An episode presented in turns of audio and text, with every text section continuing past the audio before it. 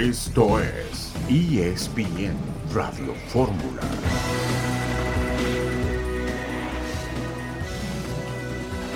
Hola, ¿cómo están? Bienvenidos a ESPN Radio Fórmula. Aquí estamos cerrando esta semana.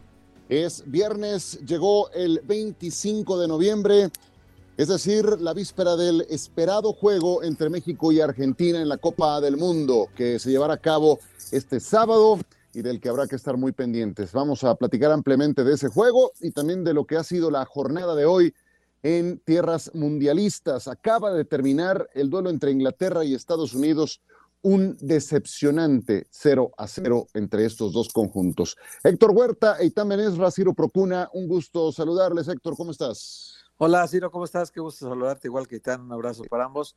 Estados Unidos creo que merecía ganar, fue el que trabajó mejor el partido. Inglaterra no tuvo las ideas tan claras como el día de, de Irán, las condiciones tampoco del partido se lo permitieron.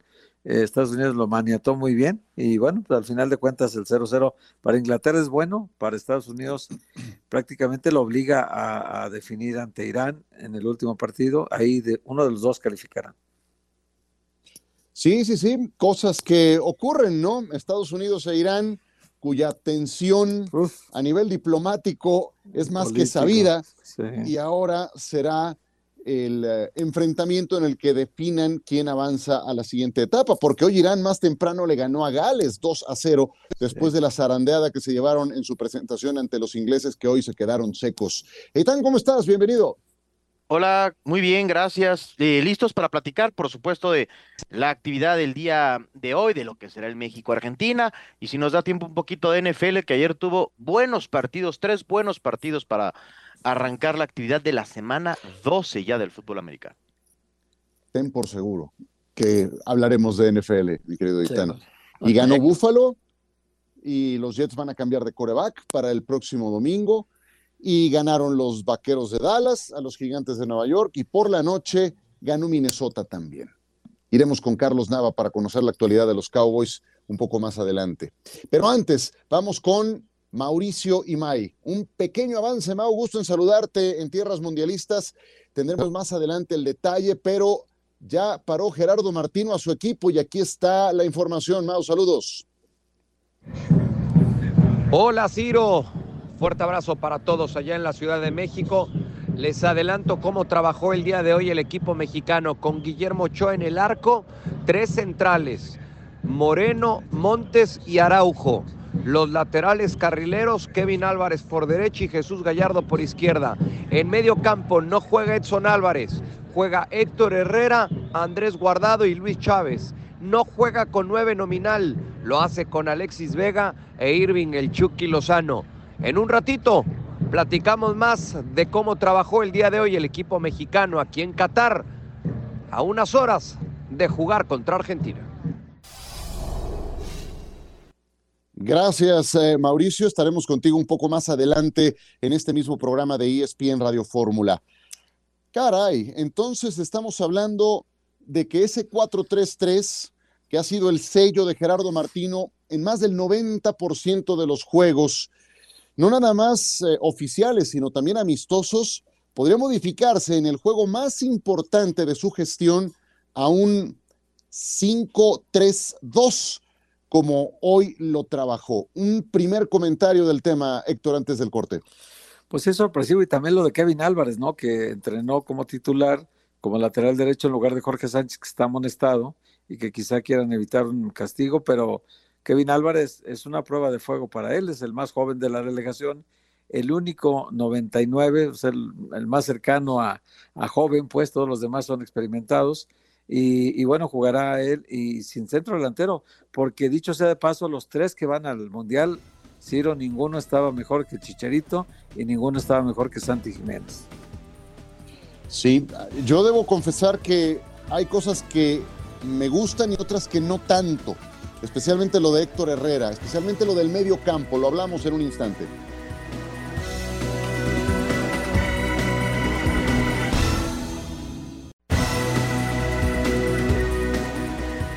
aparentemente este, todos quieren ver, porque platicando para la inauguración con gente de España, gente de Ecuador, nos comentaban que tienen el boleto, porque ellos quieren ver jugar a Messi. nosotros pues queremos pues, a México y Argentina, inclusive muchos argentinos que están ahí con nosotros en la villa, pues tampoco tienen el boleto. Sí, en teoría no sé por qué la FIFA lo retiene para hacernos hacer estas filas en pleno sol. La logística se me hace muy mala, muy mala. Pudiéramos formar acá, tenemos ahí tres horas parados, asoleados, y pues es muy complicado así. Está muy mal. ¿Contra Argentina o antes de Argentina? Con Argentina va a ser una guerra, esto va a ser una guerra. No debió haber sido así, se equivocaron los dioses del fútbol. Argentina debió haber ganado, nosotros debimos haber ganado, llegar sin presión el día de mañana, los dos relajados, pero desgraciadamente mañana yo creo que uno de los dos queda afuera. Y ojalá sea Argentina. Híjole, eh, sí ha sido complicado porque una, en la plataforma de la FIFA, eh, muy poco disponibilidad. Entonces, te marca que sí está disponible, pero cuando le quieres ya comprar, te dice que ya, que ya lo compraron, ya no hay. Y luego el otro, el otro problema son los revendedores, que hay mucha gente que anda ofreciendo y otros son falsos, otros son carísimos, hasta 1.500 dólares. Entonces, este, ese ha sido un problema. Y la verdad es que no entendemos porque luego vemos los estadios que están vacíos, o sea, no se llenan, no se están llenando, entonces esos boletos en dónde están. Bueno, pues hay, muchas explicaciones a lo que eh, escuchábamos. Hay juegos de alta demanda. Este, desde que se supo el calendario y se pusieron a la venta los boletos o se abrieron las, las convocatorias, era uno de los más demandados. Entonces, pues siempre que hay un evento con alta demanda ocurre lo que escuchábamos. Son voces de aficionados eh, mexicanos que están en Qatar eh, buena suerte con tratar de convencer a los dioses del fútbol que parecen eh, renegar en cada jornada de cual, cuanta lógica pueda imperar en, en, los momios, en las tendencias, en los comportamientos previos. Eh, pero bueno, esto yo confío en que tarde o temprano se vaya, se vaya normalizando. Y mm, de lo que recién nos informaba Mauricio Emay es donde, donde creo que podemos apoyarnos más y entrarle al, al análisis. Eh, ya nos daba Héctor Huerta un primer comentario de esta disposición en el campo y tanto escucho también 5-3-2. Fue así como paró el equipo Gerardo Martino, sin eje de ataque, sin Edson Álvarez, cambiando al lateral derecho, que en este caso sería un carrilero, un lateral volante. ¿Cómo lo ves? Eh, me parece que está buscando Gerardo Martino anular al rival más que potenciar a la selección mexicana y lo, lo entiendo. Argentina es una de las favoritas y sigue siéndolo, en mi opinión, para terminar inclusive como el equipo campeón del mundo. Entonces, creo que hay que anularlos, complicarles, jugar un poco con su desesperación. Al final, ellos no tienen puntos, México tiene un punto, Argentina tiene que ganar. México creo que con el empate no le vendría tan mal, o no creo yo que sería un mal resultado, pero coincido contigo, yo lo de Herrera me sorprende, lo de Guardado también, me llama mucho la atención que Edson Álvarez no tenga acomodo en 5-3-2, 4-4-2, 8-1-1, como sea, yo creo que Edson Álvarez tendría que ser titular de selección mexicana. Eso es lo que a mí más me llama la atención. Lo otro, creo que es muy interesante y me parece bueno que tenga la flexibilidad de ajustar a su equipo dependiendo del rival. Me daría gusto, eh, Héctor, que mantuviera a, a Chávez. Creo que Chávez juego a juego del torneo regular y de selección nacional, incluyendo el partido contra Polonia, ha puesto enteros para su causa. Eh, me, llamaría la atención que lo pusiera como interior por la derecha. Ahí quiero pensar enganchando eh, para, para favorecer su perfil zurdo y pegándole de media distancia, que es algo que hace muy bien y que tiene el atrevimiento para, para conseguir, esa puede ser una alternativa interesante. Pero la dinámica, y lo hablábamos hoy en Fútbol Picante con Chelis, de Guardado y de Héctor eh, Herrera, es lo que a mí, Héctor, me hace dudar más de esta combinación, de esta elección de mediocampistas. Lo, lógico sería, eh, aunque no lo ha practicado mucho, que Luis Chávez, que es un medio centro con el Pachuca y que lo hace muy bien, jugar ahí, y entonces Andrés Guardado como interior izquierdo, claro, y jugar, eh, aun siendo zurdo, lo hace en el Pachuca muy bien. Y Andrés Guardado como interior por izquierda, Héctor Herrera interior por derecha, que son las posiciones más naturales de ellos, ¿no? Y la de Luis Chávez, él puede adaptarse como interior o puede ser medio centro. En esa parte sí creo que si los acomoda así el Tata Martino me parecería más lógico así. Ahora, si los acomoda diferente y pone de medio centro a Héctor Herrera, complica porque a Luis Chávez le cambia de perfil si lo pone en el lado derecho, o Andrés Guardado lo, lo cambia de perfil si lo pone en el lado derecho, donde no los hemos visto prácticamente nunca en su carrera, ¿no? O sea, interiores por derecha, no, no, ni Andrés ni Luis Chávez se les acomodaría bien el perfil. Pero si Herrera. bueno, Herrera, Herrera sí se le acomoda perfecto, ¿no? Entonces, interior por derecha Herrera, medio centro Luis Chávez, Andrés Guardado interior por izquierda, me parecería más lógico. Ahora, un, un ingrediente tiene esta media cancha, eh, salvo Luis Chávez, lenta, ¿no? Lenta.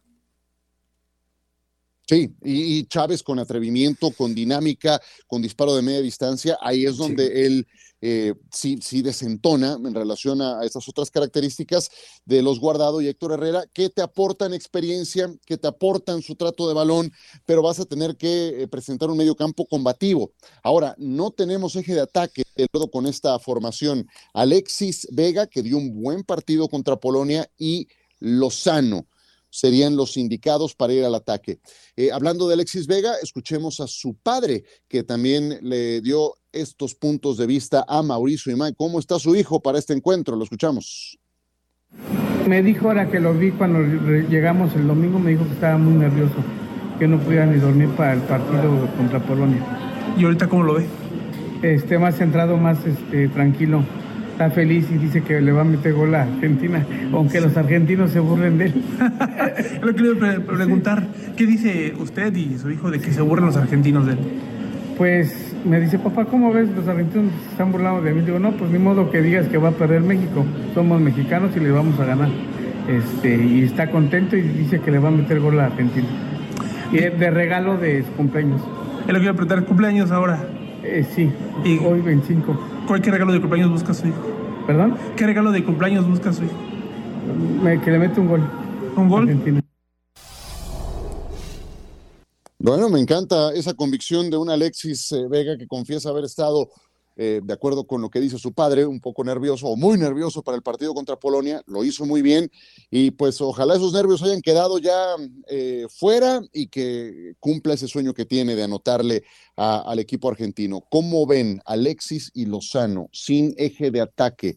Esa es la parte que a mí más me gusta de esta conformación de plantel. ¿Tú qué opinas, Aitán?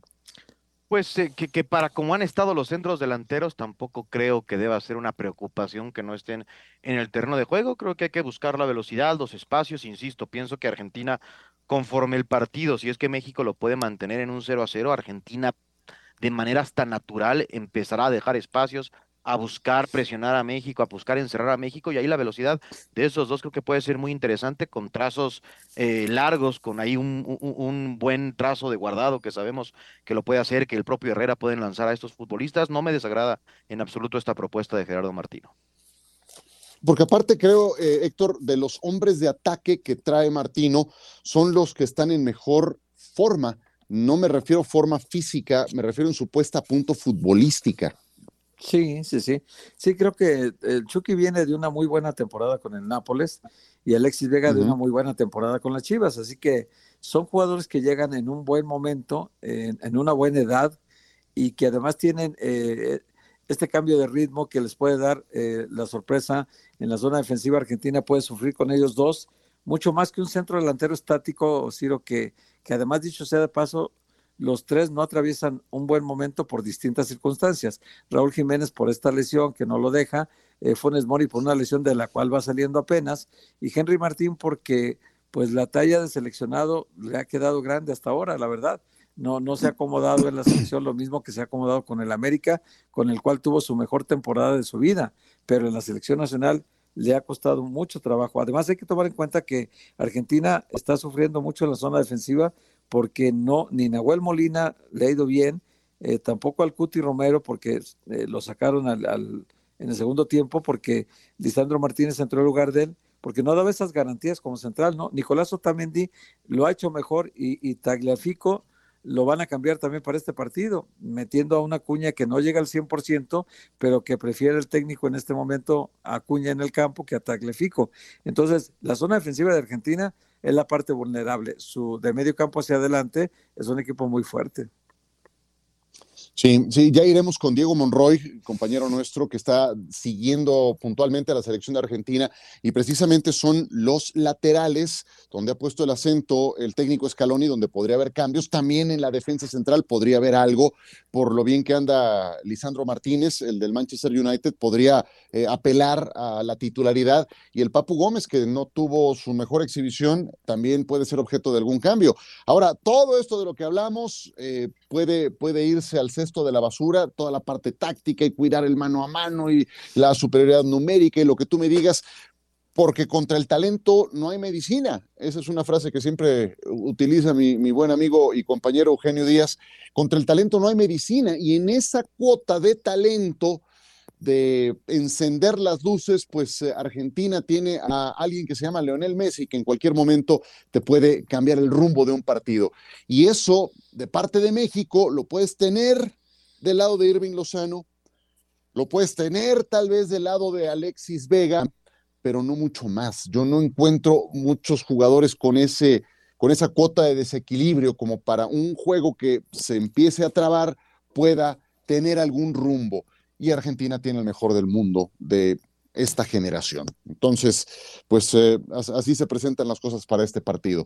Vamos a ir a una nueva pausa tendremos la actualidad de la selección de Argentina, también algunos otros puntos de vista alternos a este partido. Habló eh, Maxi Rodríguez, habló Osvaldo Sánchez, el Cholo Simeone, en fin, que hay muchos temas, eh, muchos eh, ángulos que presentar rumbo a este esperado duelo entre México y Argentina, que tiene antecedentes y que aunque no sea un partido de eliminación directa por ser de fase de grupos, por cómo les fue en su presentación sí adquiere esa importancia.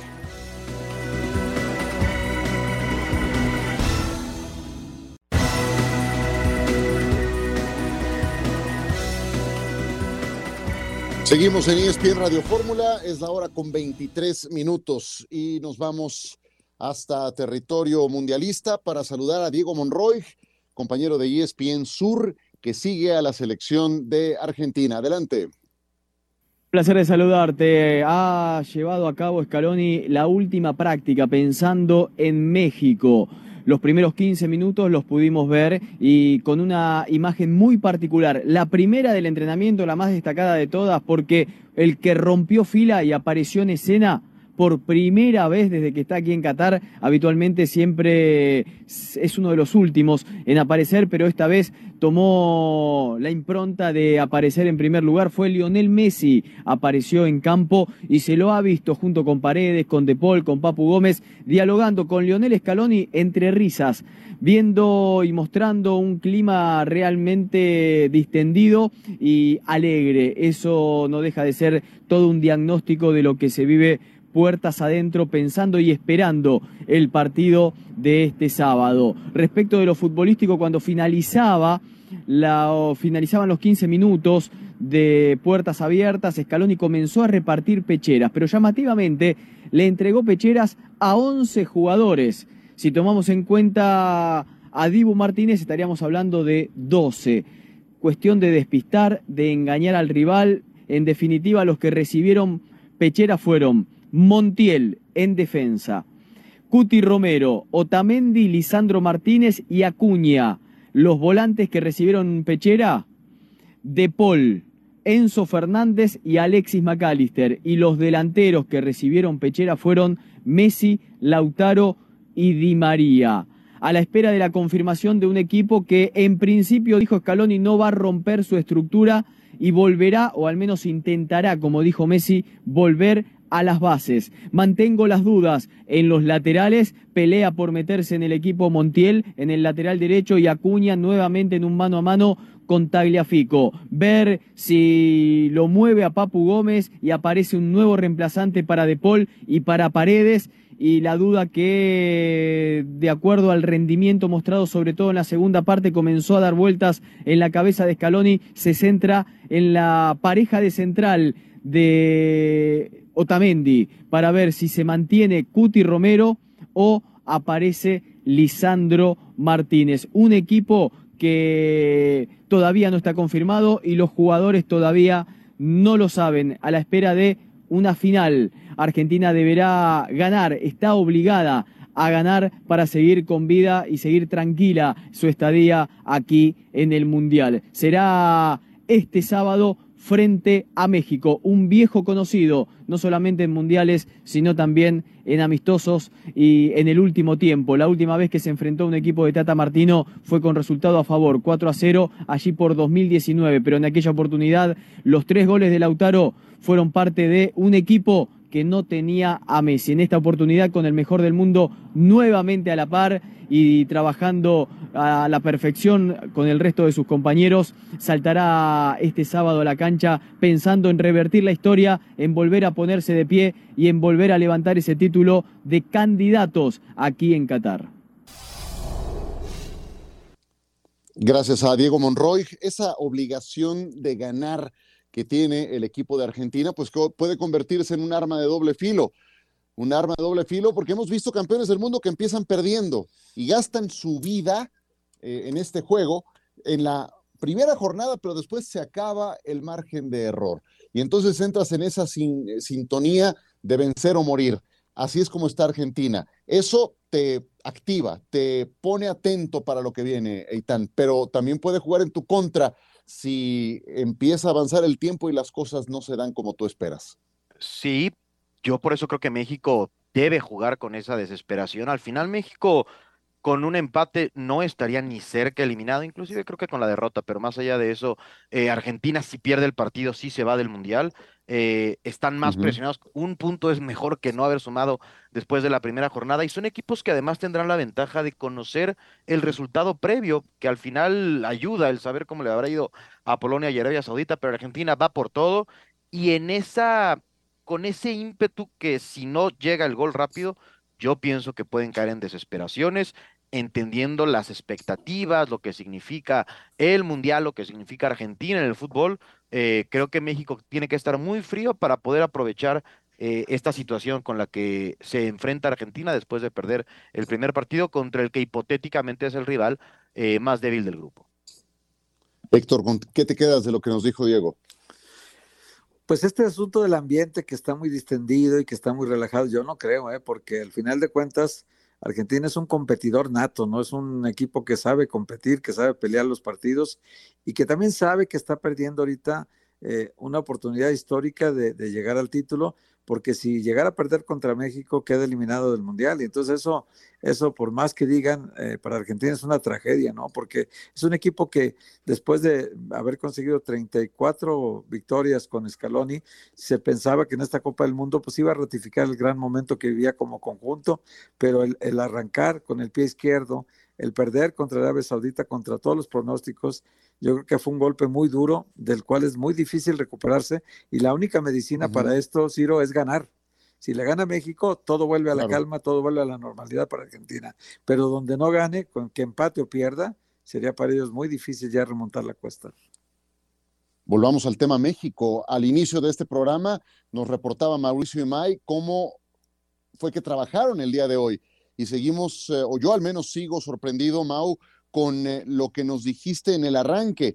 Em, valdrá la pena eh, recapitularlo para la gente que no te haya escuchado al inicio. Te saludo con mucho gusto, pero pues ese inflexible Gerardo Martino parece que va a cambiar su 4-3-3, que ha sido la constante durante estos cuatro años de trabajo. ¿Cómo estás?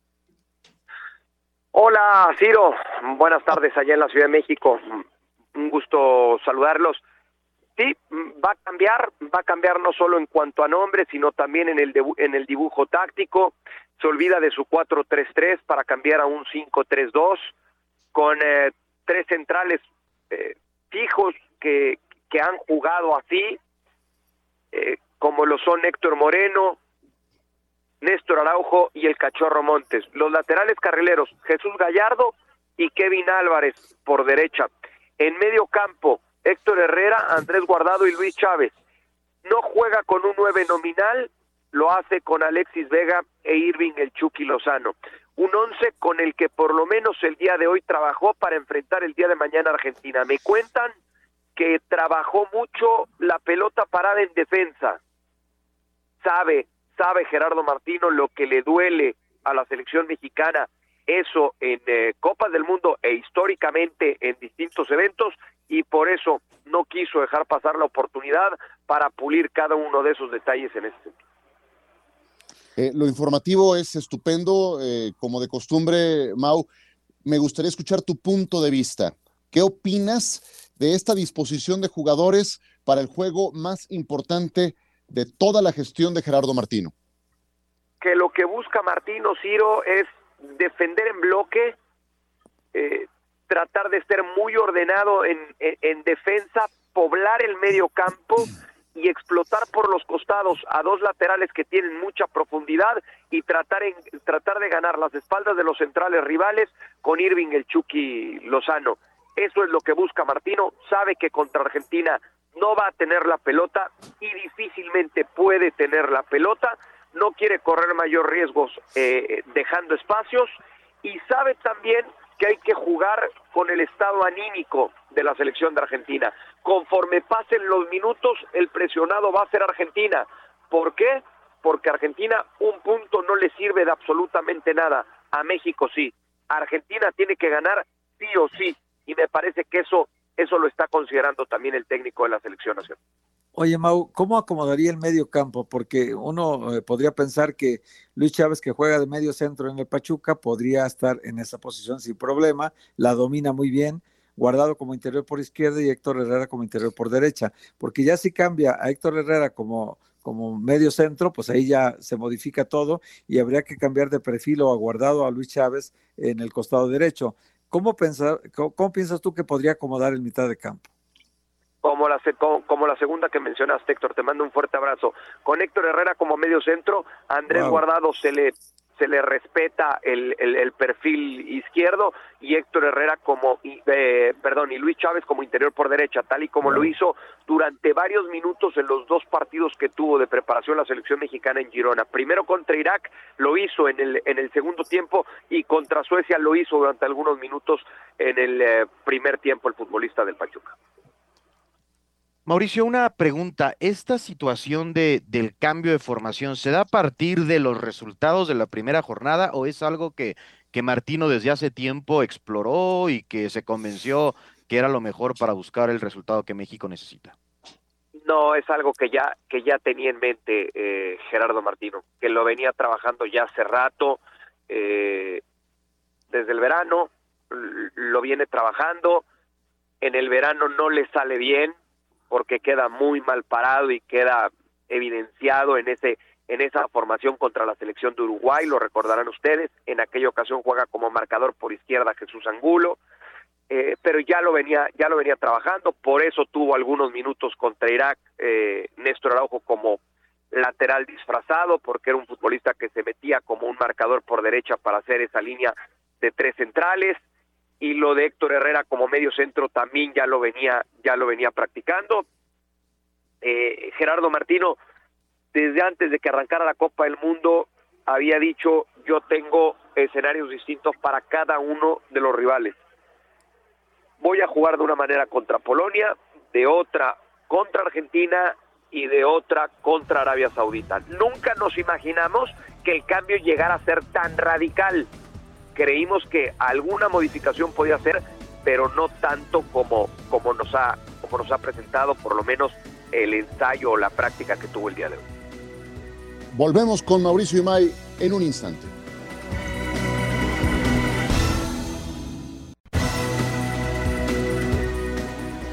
Regresamos con ustedes en ESPN Radio Fórmula en contacto con Mauricio Imay desde Qatar.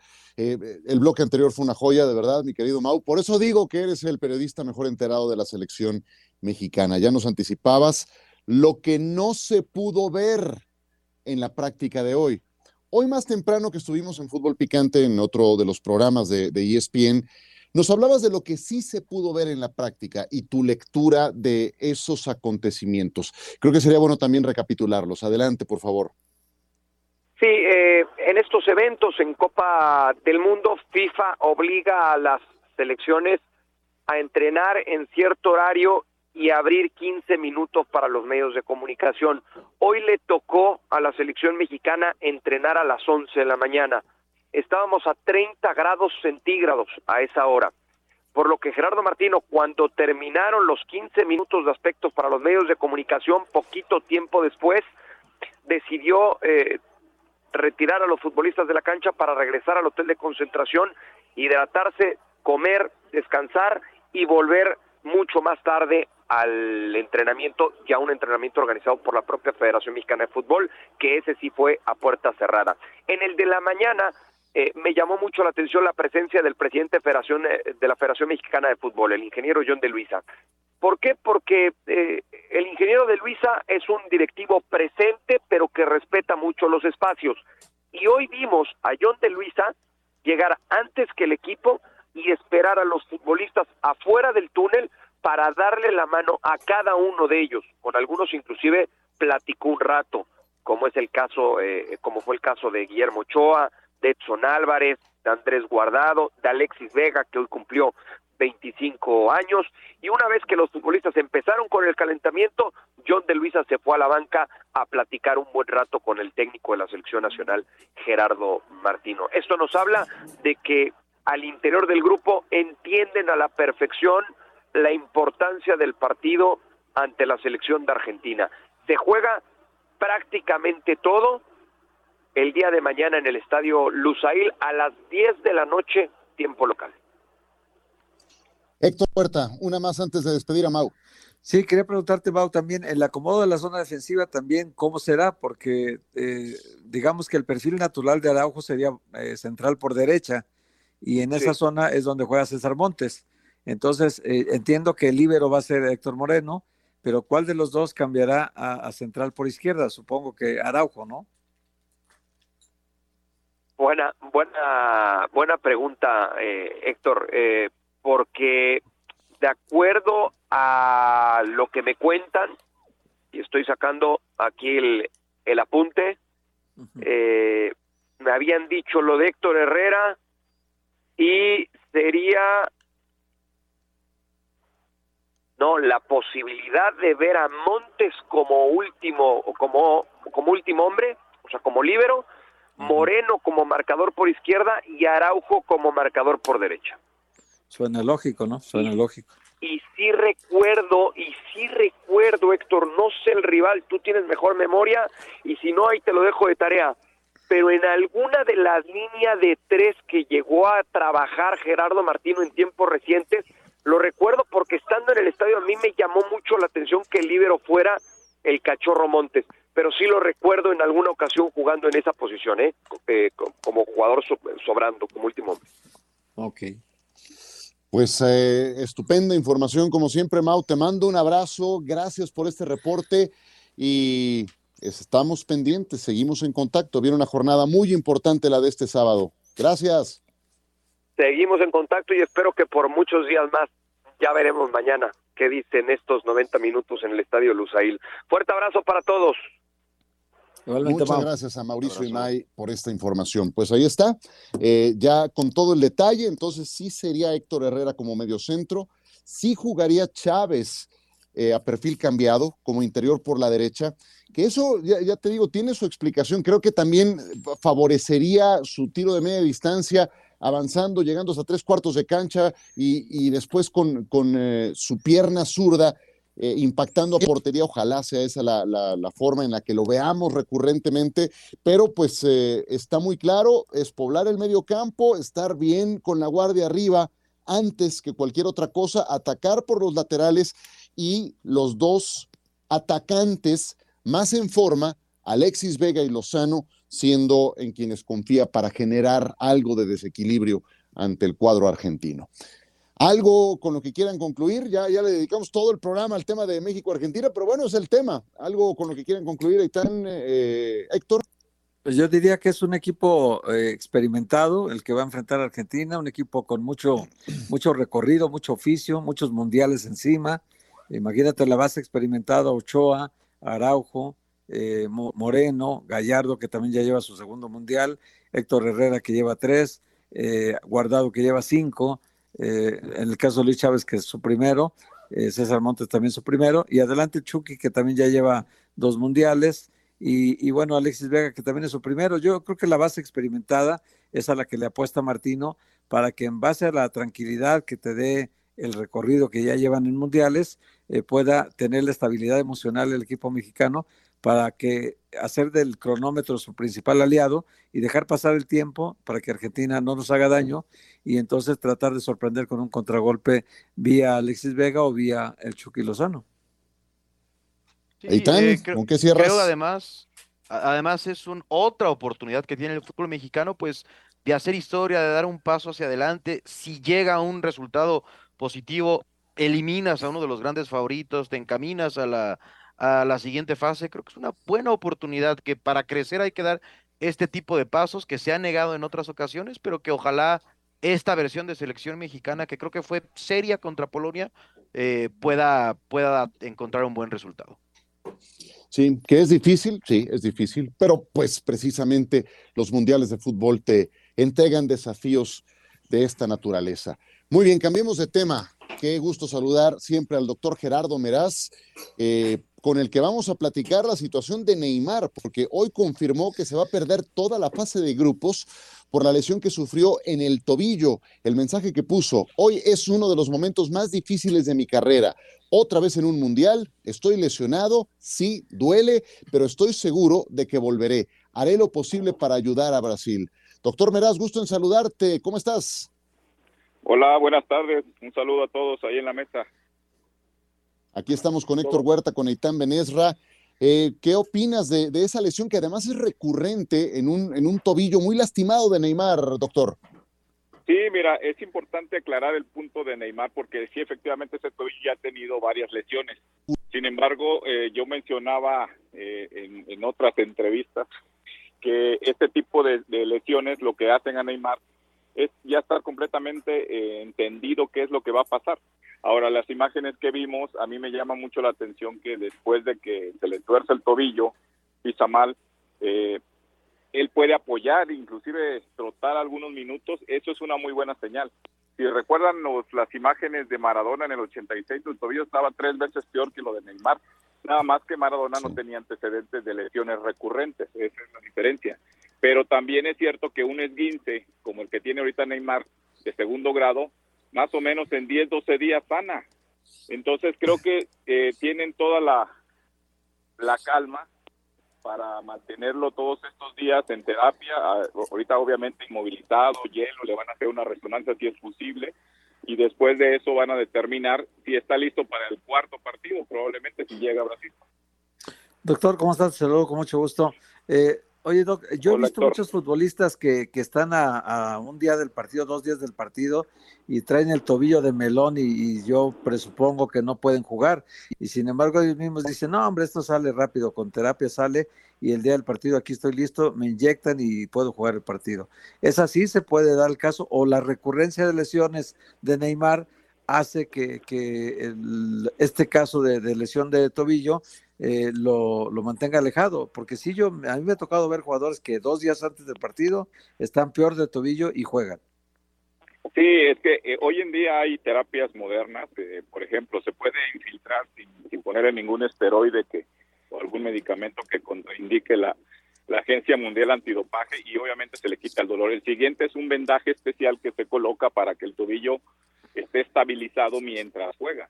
Pero para eso mínimo se requieren 10, 12 días en el que Neymar pueda pisar, apoyar y, darle más chance. Efectivamente, yo también he visto gente que tiene el tobillo peor y juegan. Que no juegan en las mejores circunstancias, pues también es cierto. Que no tienen toda la confianza y que no tienen las recurrencias de lesiones como Neymar, también es cierto. Pero yo soy optimista, yo creo que Neymar no se ha perdido la Copa del Mundo, ¿eh? considerando que ya metiéndome en, en terrenos de, de un aficionado más que quiere que Brasil avance, pues creo que tiene suficientemente el, el plantel para que Neymar pueda jugar el cuarto o quizás hasta el quinto partido. Pero digamos que el cuarto sí podría jugarlo el segundo tiempo si todo evoluciona como se espera que evolucione. Doc, una pregunta. Una vez que esté de regreso Neymar, ¿estará al 100 por llamarlo de alguna manera o es una lesión en donde va gradualmente reencontrando su mejor nivel o, o su tolerancia al dolor? ¿Cómo funciona? Pues mira, eh, en un chavo que tenga 20 años, esas lesiones sanan en 10, 12 días y pueden jugar al 100%. Obviamente él va a tener terapias mañana, tarde y noche para estar al 100%, y yo creo que considerando la edad y la recurrencia, en él no va a ser así, va a ser un poquito más tardado, pero va a jugar no al 100%, creo que él va a jugar a más o menos a un, si le va bien, a un 80% de, de la capacidad de este tobillo. Caray, una pena porque Neymar en su puesta a punto futbolística durante el semestre había estado de 10. Llegas y te pasa esto en el primer juego del Mundial, una verdadera pena. Y un privilegio tener a Gerardo Meraz. Doctor, qué gusto, te mando un abrazo. Un abrazo, mi un abrazo a todos a la mesa y estamos eh, en contacto para cualquier lesión. Me pueden hablar con mucho gusto. Claro que sí, Doc Meraz, arroba Doc Meraz, por supuesto que sí, nuestro eh, traumatólogo del deporte. Eh, leía em, un reporte de que las lesiones en ese tobillo le acarrearon a Neymar perderse 279 días en un lapso de un año y medio entre el 2018 y el 2019. Entonces, ya es un tobillo que ha tenido su historial y eso, eso también habrá que considerarlo, ¿no? Y me parece muy relevante lo que pregunta Seitán. ¿Volverá Neymar? Seguramente van a acelerar su vuelta, pero ¿qué tan Neymar será? Especialmente por su tipo de juego. Eso habrá que ver.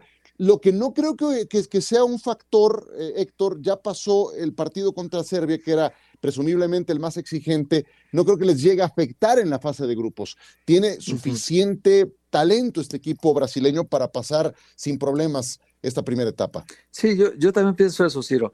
Lo que sí también, ¿sabes qué sería bueno considerar? Y qué pena que no, no, no, se me ocurrió antes para preguntárselo al doctor Meraz, es el asunto de los tachones que están usando los futbolistas ahorita y la recurrencia en cada partido de ir a buscar al tobillo del contrario. O sea, está siendo muy común, Ciro, ahorita en cualquier partido. La Liga Mexicana se ve mucho, pero también a nivel internacional ya estamos viendo en esta Copa del Mundo que cada jugada que van o te dan un pisotón y con esos tachones que traen ahora de aluminio, te lastiman los empeines, te están lastimando los tobillos, están ocurriendo muchas lesiones en la parte baja del pie, porque eh, realmente son armas esos, esos tachones que traen ahorita los futbolistas, ¿no? Porque antes con los de plástico era menos probable que te lastimaran de la forma en que están lastimando ahora. ¿Cuántas veces vemos heridas en los pies muy, muy, muy grandes? Porque, pues te digo que están los árbitros muy al límite esto del VAR también ha servido, pero no ha servido tanto, pero sí hay muchos defensas que ablandan de esa manera, eh, con el pretexto de que despejan la pelota, luego de pasadita te dan un machucón en el pie y con esos tacones, con esos taquetes, pues te van lastimando el pie, ¿no? Entonces lo de Neymar fue eso, fue un golpe en el tobillo directo como un pisotón y, pues cuántos pies hemos visto que se doblan y aunque traigan muy buenos vendajes, al final de cuentas el, el golpe, el impacto ahí está. Totalmente. Ayer, Eitan, Búfalo, Dallas y Minnesota ganaron en Día de Acción de Gracias. ¿Con qué te quedas de esos tres partidos? Con eh, lo de los vaqueros, Ciro, me parece que si bien no alcanzaron un rendimiento tan alto como la semana previa contra el equipo de, los vikingos, que venían de su mejor versión, pues eh, ganar en casa contra un rival divisional al que han dominado en los últimos años es importante. Dak jugó mucho mejor la segunda parte y los vaqueros van firmes a los playoffs en una muy abierta conferencia nacional.